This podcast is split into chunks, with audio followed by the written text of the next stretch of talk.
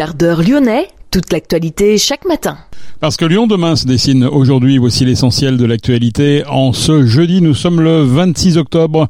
Les syndicats appellent un rassemblement pour la paix ce jeudi à Lyon. Une mosquée inaugurée dans le 7e arrondissement. Les travaux avaient débuté il y a trois ans dans le quartier de la Mouche. Le nombre de chômeurs augmente dans le Rhône au troisième trimestre 2023. Dans l'actualité également, la mutation complète du quartier des Buères à Villeurbanne, situé juste à côté du périphérique. Ce quartier fait partie des 37 QPV, quartiers prioritaires de la politique de la ville. Focus sur ce quartier des Buères dans cette édition. Et puis un nouvel entraîneur pour l'Asvel, c'est un Italien, Gianmarco Pozzeco. Lyon demain, le quart d'heure lyonnais, toute l'actualité chaque matin Gérald de Bouchon. Bonjour à toutes, bonjour à tous. Les syndicats appellent donc un rassemblement pour la paix ce jeudi à Lyon. CGT, FO, FSU, Solidaire, UNSA ou CNT appellent à ce rassemblement à partir de 12h30 aux abords de la préfecture pour une paix juste et durable en Palestine et Israël. Il est intolérable de s'en prendre aux populations civiles. Les syndicats appellent la communauté internationale à agir pour que cessent immédiatement les violences dont sont principalement victimes les populations civiles. Les organisations de ce rassemblement apportent leur soutien aux victimes civiles israéliennes et palestiniennes et à leurs familles en condamnant les actes de terreur du Hamas et la réponse de l'armée israélienne aveugle contre les civils à Gaza. Les syndicats demandent un cessez-le-feu immédiat et la levée du blocus de la bande de Gaza. La mosquée Imam Malik et son institut situé 8 rue Paul Massimi dans le quartier de la Mouche dans le 7e ont été inaugurés hier par le maire de Lyon, Grégory Doucet. Les travaux avaient débuté il y a trois ans. L'édifice se compose d'une grande salle de prière, une salle de conférence ainsi qu'un étage réservé aux femmes.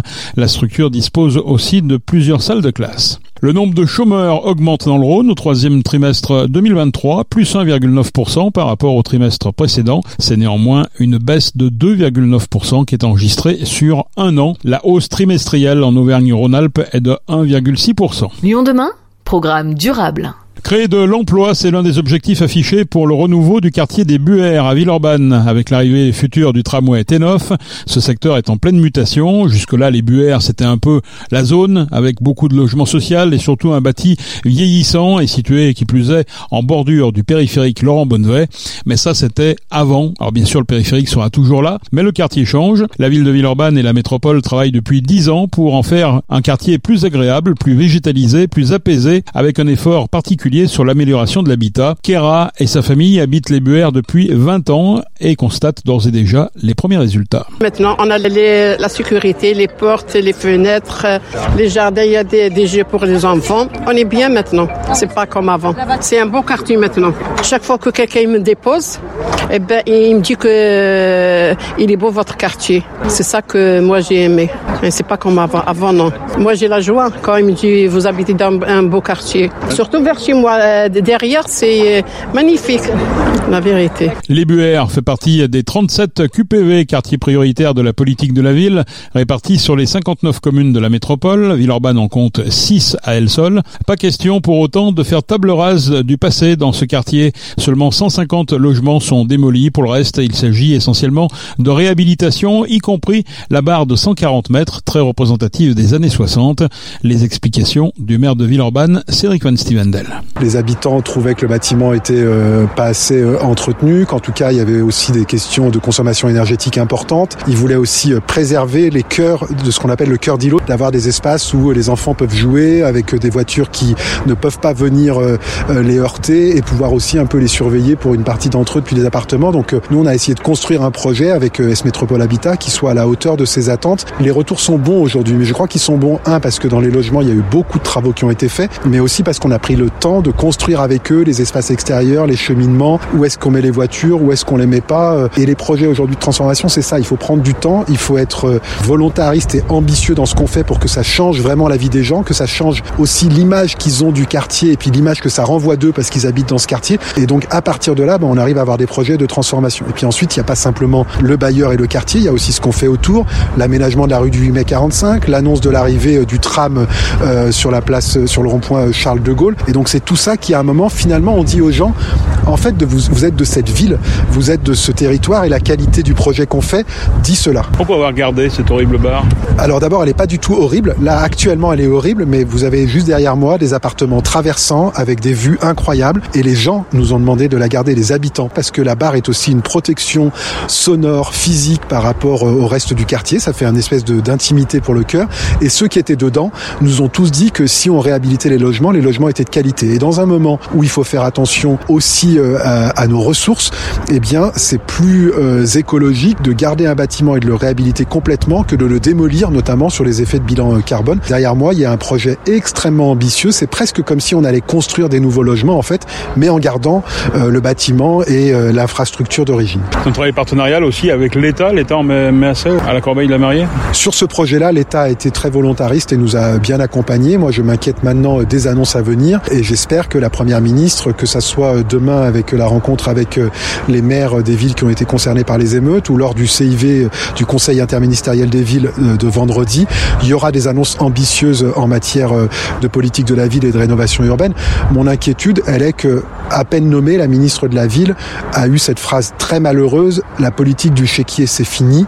C'est un indicateur très anxiogène pour les acteurs qui se mobilisent sur ces quartiers. Ça fait comme si, en fait, ce qu'on avait fait depuis 20 ans pour toutes celles et ceux qui se mobilisent dans les quartiers n'avaient rien fait et avaient dépensé l'argent public sans être raisonnable, précautionneux. C'est pas du tout ce qu'on voit en tout cas sur la métropole. Moi, c'est pas ce que j'ai vu dans mes fonctions politiques au, sens autour du logement euh, pendant les dix dernières années. Je trouve qu'on a au contraire des acteurs qui sont très attentifs à l'argent public et qui ont fait des transformations de très grande qualité. Donc celles et ceux qui veulent dire que l'ANRU ça marche pas, que intervenir dans les quartiers ça marche pas, ben d'abord on les invite à venir sur la métropole et puis surtout on les invite à aller rencontrer les gens. Un nouveau pôle économique verra le jour, un programme immobilier mixte comprenant des activités en rez-de-chaussée et des bureaux en étage. C'est la SVU, la Société Villeurbanaise d'Urbanisme, propriétaire des gratte-ciels, qui est en charge de ce pôle.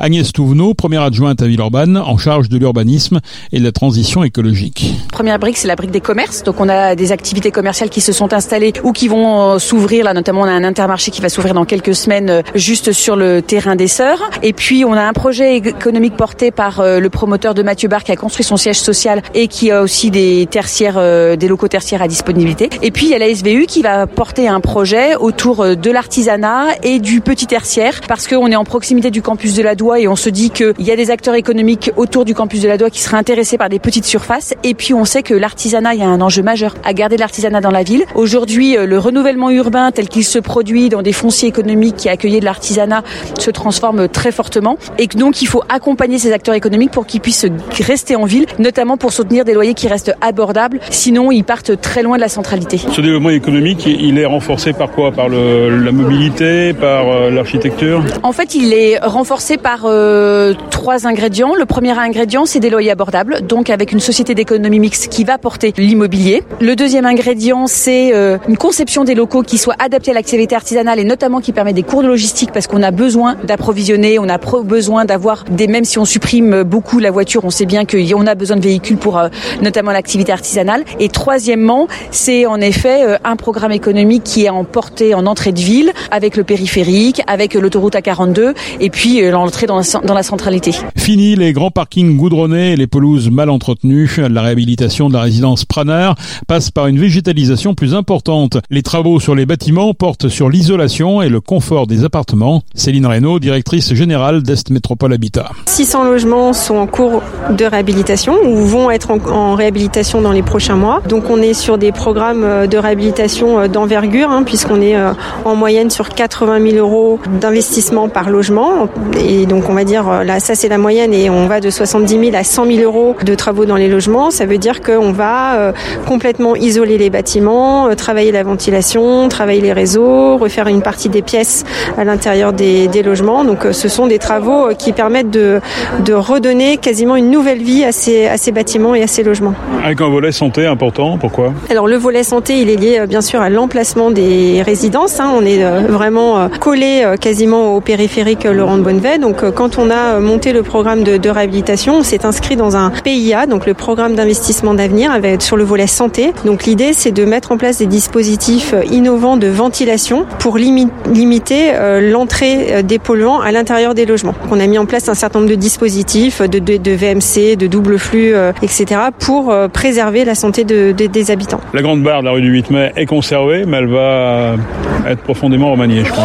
Bon, la grande barre est conservée, c'est important. Hein, ça participe aussi de la, la, la, nécessité de ne pas démolir et de ne pas générer des bilans avec gaz à effet de serre qui sont très très mauvais pour la planète. Donc on a fait le choix avec l'ANRU et les partenaires de maintenir cette grande barre, mais de la réhabiliter en profondeur. Donc on est au-delà de 100 000 euros de travaux par logement. C'est une réhabilitation qui va se faire en site inoccupé. Donc nous sommes en train de terminer le relogement des, de la centaine de ménages qui vivaient dans cette, dans cette grande barre. Et puis les travaux vont être lancés dans les prochaines semaines avec une transformation vraiment en profondeur des logements. Donc là on est sur de la restructuration des logements, changement de typologie, création de, loge, de logia, réfection de l'ensemble des pièces. Ils seront méconnaissables après la réhabilitation ces logements. Et ils accueilleront des étudiants Alors ils vont accueillir des familles, hein, euh, donc euh, bien, bien évidemment sur, une, sur deux tiers à peu près du, du de, la, de la grande barre, et puis euh, deux allées de logements étudiants, 48 logements étudiants, qui permettront de poursuivre la diversification de l'habitat sur le quartier. Est-ce que les loyers restent abordables ou est-ce que le quartier se boboise Alors non, il reste abordable. C'est un souhait aussi qu'on a. Qu'on a hein. Est Métropole Habitat est un, un bailleur social. On a une, une mission sociale qu'on affirme, qu'on souhaite affirmer. Donc dans le cadre de la réhabilitation, bien évidemment, on peut augmenter les loyers, mais on est vigilant à le faire de manière euh, proportionnée. À la fin des travaux de réhabilitation, là, sur les bars qui ont déjà été réhabilités, on sort avec des loyers qui ne dépassent pas 4,50 euros du mètre carré. Donc on est très très en deçà des loyers qui sont pratiqués sur le parc privé. Donc on a vraiment le souhait de maintenir une accessibilité, permettre aux ménages modestes de rester sur le quartier, euh, donc en préservant euh, ainsi leur pouvoir d'achat. À partir de 2026, le quartier sera desservi par le tram T9. Les BER seront alors à 12 minutes seulement des Charpennes. Lyon demain, un site internet, du son, de l'image, un média complet pour les Lyonnais qui font avancer la ville. Des teneurs importantes en PFAS dans des prélèvements d'eau potable effectués en Ardèche. Les perfluorés les plus présents à Perrault et Arras sont les mêmes que ceux retrouvés en quantité à Ternay et Grigny. Une quinzaine de sites industriels auraient été identifiés l'an dernier par la direction de l'environnement Rhône-Alpes, mais la liste n'est toujours pas publiée. Les écologistes d'Auvergne-Rhône-Alpes réclament cette publication. Casino en grande difficulté financière a été placé par le tribunal de commerce de Paris en procédure de sauvegarde garde accélérée pour au moins deux mois, quatre maximum. Objectif, mettre en œuvre la restructuration de sa dette dans la continuité de l'accord trouvé en juillet. Casino, c'est 200 000 salariés dans le monde, dont 50 000 en France, sous des enseignes comme Monoprix ou Franprix, mais aussi une dette de 6,4 milliards d'euros à la fin de l'année 2022. Sa restructuration est permise par une offre de reprise émanant notamment du milliardaire tchèque Daniel Kretinsky. Les candidats à la reprise de Casino prévoient l'apport de 1,2 milliard d'euros d'argent argent frais, sous réserve de la réduction de près de 5 milliards d'euros de la dette de Casino. Les activités de Casino en Amérique latine doivent être cédées. Le plan prévoit la perte de contrôle du groupe par son PDG actuel, Jean-Charles Naouri. 47 baguettes de tradition française ont été examinées, goûtées et jugées, ainsi que 37 croissants. La boulangerie des Canuts à la Croix-Rousse a remporté le prix de la meilleure baguette de tradition du Rhône 2023. Parmi les critères, l'aspect général, la couleur, le craquant de la croûte, la mie, l'alvéolage et bien sûr le goût. Le prix du meilleur croissant a pour sa part été remporté par Valentin Pain de la maison éponyme à Besnay. Les professionnels primés ont été reçus par Audrey Enoch. La première adjointe au maire de Lyon a salué le rôle si important des artisans boulangers ainsi que leur courage dans les difficultés. Pour nous écouter en voiture, utilisez l'application Lyon Demain. John Marco Pozzeco, il faudra vous habituer à ce nom, c'est le nouvel entraîneur de l'Asvel après le limogeage de TJ Parker. Arrivé à l'Astrobal hier en fin de matinée, l'Italien a signé pour une durée de trois ans avec une clause à l'issue de la première saison. John Marco Pozzeco est allé saluer les joueurs et il a assisté aux côtés de Tony Parker à l'entraînement dirigé par le duo Pierrick Poupet et Jean-Christophe Pratt qui assurait l'intérim jusqu'à son arrivée. L'Asvel va jouer deux fois d'ici la fin de la semaine à domicile, vendredi face à Bologne en Euroleague et dimanche en championnat face à Strasbourg. L'une des premières missions du nouveau coach, interrompre la spirale infernale de 17 défaites consécutives en Euroleague. Enfin, quatre étapes du Tour de France 2024 passeront par la région Auvergne-Rhône-Alpes. La quatrième étape de la grande boucle partira le 2 juillet de Pinerolo et s'achèvera à Valoir en Savoie. Le lendemain, le peloton partira de Saint-Jean-de-Maurienne en Savoie pour arriver à Saint-Vulbas dans l'Ain, à l'est de Lyon. La onzième étape partira le 10 juillet Dévaux-les-Bains et s'achèvera au Lioran dans le Cantal. La douzième étape aura lieu le lendemain entre Aurillac et Villeneuve-sur-Lot. C'est la fin de ce quart d'heure lyonnais. Merci de l'avoir suivi. On se retrouve demain pour la dernière édition de la semaine. Passez une excellente journée.